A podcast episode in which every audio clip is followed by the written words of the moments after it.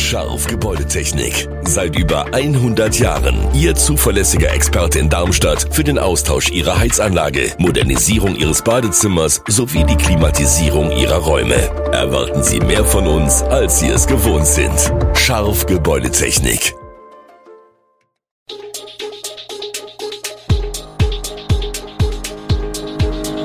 Gude, unser morgendliches News Update.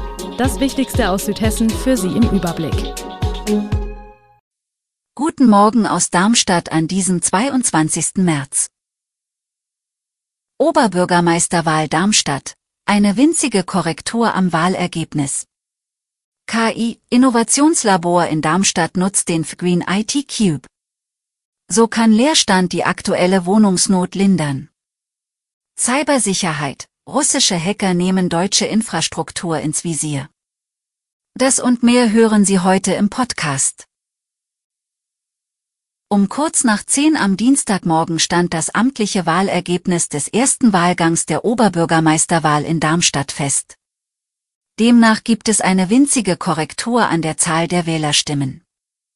Es sind zwölf Wähler weniger, berichtete Wahlleiter Roland Ohlemüller dem Wahlausschussbeirat. In drei Briefwahlbezirken wurden zweimal fünf und einmal zwei Wahlbriefe zurückgewiesen, die fälschlich als ungültige Stimmen statt als nicht wählend eingestuft wurden. Damit ändert sich die Wahlbeteiligung um ein Hundertstel und liegt so bei 48,57 Prozent. 344 von den abgegebenen 55.234 Stimmen waren ungültig. Bei den Kandidaten hat sich gegenüber dem vorläufigen Ergebnis nichts verändert. Michael Kolmer, Grüne, erhielt 13.017 Stimmen und 23,71 Prozent. Hanno Benz, SPD, kam auf 11.323 Stimmen und 20,63 Prozent. Kolmer und Benz gehen am 2. April in die Stichwahl. Paul Wandre, CDU, kam auf 10.011 Stimmen und 18,24 Prozent. Ulrich Franke, Linke, schaffte 1.586 Stimmen und 2,89 Prozent. Holger Klötzner, Volt, überzeugte 4.757 Wähler, 8,67 Prozent.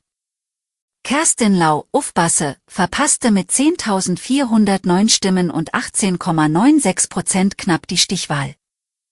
Gerburg Hesse-Hanbuch, FDP, versammelte 1535 Wählerstimmen auf sich, 2,8 Prozent. Für Mirko Steiner, die Partei, wurden 623 Stimmen und 1,13 Prozent registriert, für Michael Ziemek, WGD, 276 Stimmen und 0,5 Prozent. Harry Uhl, Freie Wähler, hatte 1353 Stimmen und 2,46 Prozent. Startschuss in Darmstadt. Startups, Forscher und Firmen, die sich mit künstlicher Intelligenz, KI, beschäftigen, brauchen dazu die passende Recheninfrastruktur. Bereits vor einem Jahr hatte das Land Hessen mitgeteilt, dass es das KI-Innovationslabor des Hessischen Zentrums für künstliche Intelligenz mit 10 Millionen Euro fördert. Nun wurde das Projekt gestartet. Hessen hat das Potenzial, das Silicon Valley Europas zu werden und wir als Landesregierung investieren in die Zukunftstechnologie KI, um Hessen in Stadt und Land zukunftssicher aufzustellen, sagte Hessens Digitalministerin Professorin Christina Sinemus bei der Eröffnung in Darmstadt. Am Zentrum für künstliche Intelligenz in Darmstadt arbeiten Wissenschaftler von 13 hessischen Hochschulen mit. Ihr Ziel ist es, Grundlagenforschung mit starkem Praxisbezug zu betreiben und den Transfer in Richtung Wirtschaft und Gesellschaft zu fördern. Zu den Projekten zählen Bereiche wie maschinelles Lernen, Medizin, Finanzen, Bioinformatik und Robotik. Die Hardware des KI-Innovationszentrums wird nun im Pigreen EIT Cube auf dem Campus des GSI Helmholtz Zentrums für Schwerionenforschung im Norden Darmstadts untergebracht. In Darmstadt-Dieburg stehen viele Immobilien leer, die meisten davon im Privatbesitz. Da stellt sich die Frage, wie Kommunen Anreize schaffen können, damit die Objekte auf den Markt kommen. Das hat Dorte Meyer-Marquardt, Fachgebietsleiterin der Dorf- und Regionalentwicklung, beim vom Kreis veranstalteten Fachtag Bezahlbarer Wohnraum, Ideen und Fördermöglichkeiten vorgestellt. Die Vorteile, durch Mobilisierung von Leerstand Wohnraum zu schaffen, liegen für Meier Marquardt auf der Hand. Leerstand ist meist sofort verfügbar. Im Gegensatz zu neuen Wohnprojekten entfällt hier die langwierige Planungs- und Bauphase, bis das Objekt auf dem freien Markt verfügbar ist. Im Jahr 2017 hat der Landkreis sämtliche Leerstände und Baulücken in einem Kataster erfasst. Wissen die einzelnen Kommunen dank Angeboten wie dem Leerstandskataster, wo mögliche Potenziale zur Nachverdichtung liegen, können sie aktiv werden und konkret auf die Immobilien- und Grundstücksbesitzer zugehen. Im Rahmen eines Modellversuchs wurde hierfür auch ein standardisiertes Schreiben inklusive Option zur Rückmeldung entworfen. Dass aus Leerstand neuer, attraktiver Wohnraum entstehen kann, zeigen Beispiele aus dem Landkreis, etwa durch die Umnutzung von alten Scheunen. Für Meyer Marquardt ist die Aktivierung von Leerständen aber nicht nur ein möglicher Baustein, um die Wohnungsnot in Darmstadt-Dieburg zu lindern, sondern auch für die Steigerung der Aufenthalts- und Lebensqualität in den Ortskernen. Jeder Leerstand, der bewohnt wird, ist ein Gewinn für die Kommune. Cyberangriffe können die Gesellschaft destabilisieren, sagt Expertin Haya Schulmann. Mittelständler, DAX-Konzerne, Universitäten oder kritische Infrastruktur, alle werden nach Einschätzung der Informatikprofessorin täglich angegriffen.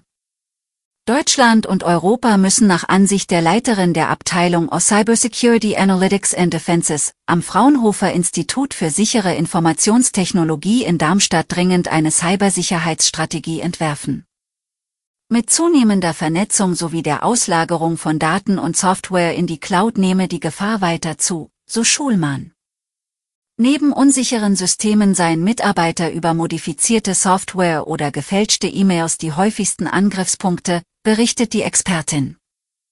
Laut Aussage des Vizepräsidenten des Bundesnachrichtendienstes könne man davon ausgehen, dass russische Hackergruppen die deutsche Infrastruktur bereits unterwandert haben, sagt Schulmann.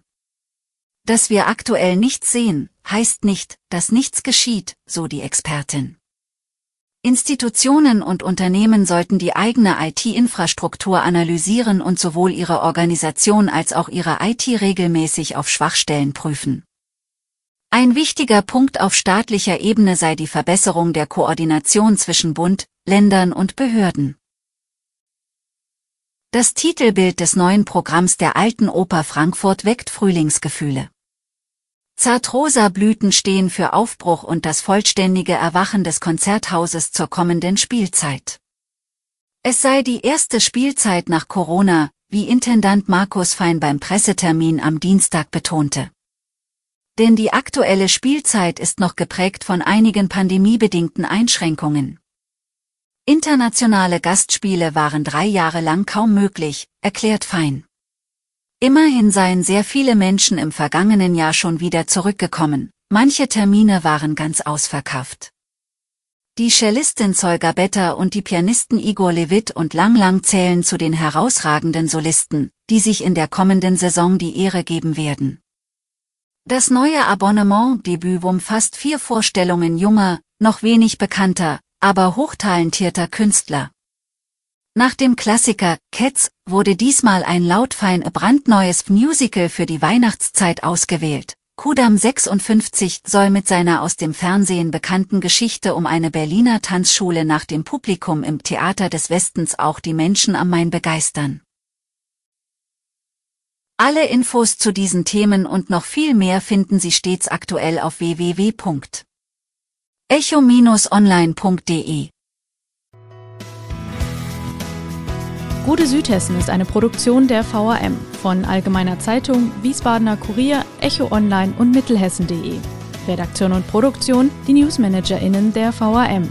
Ihr erreicht uns per Mail an audio.vam.de.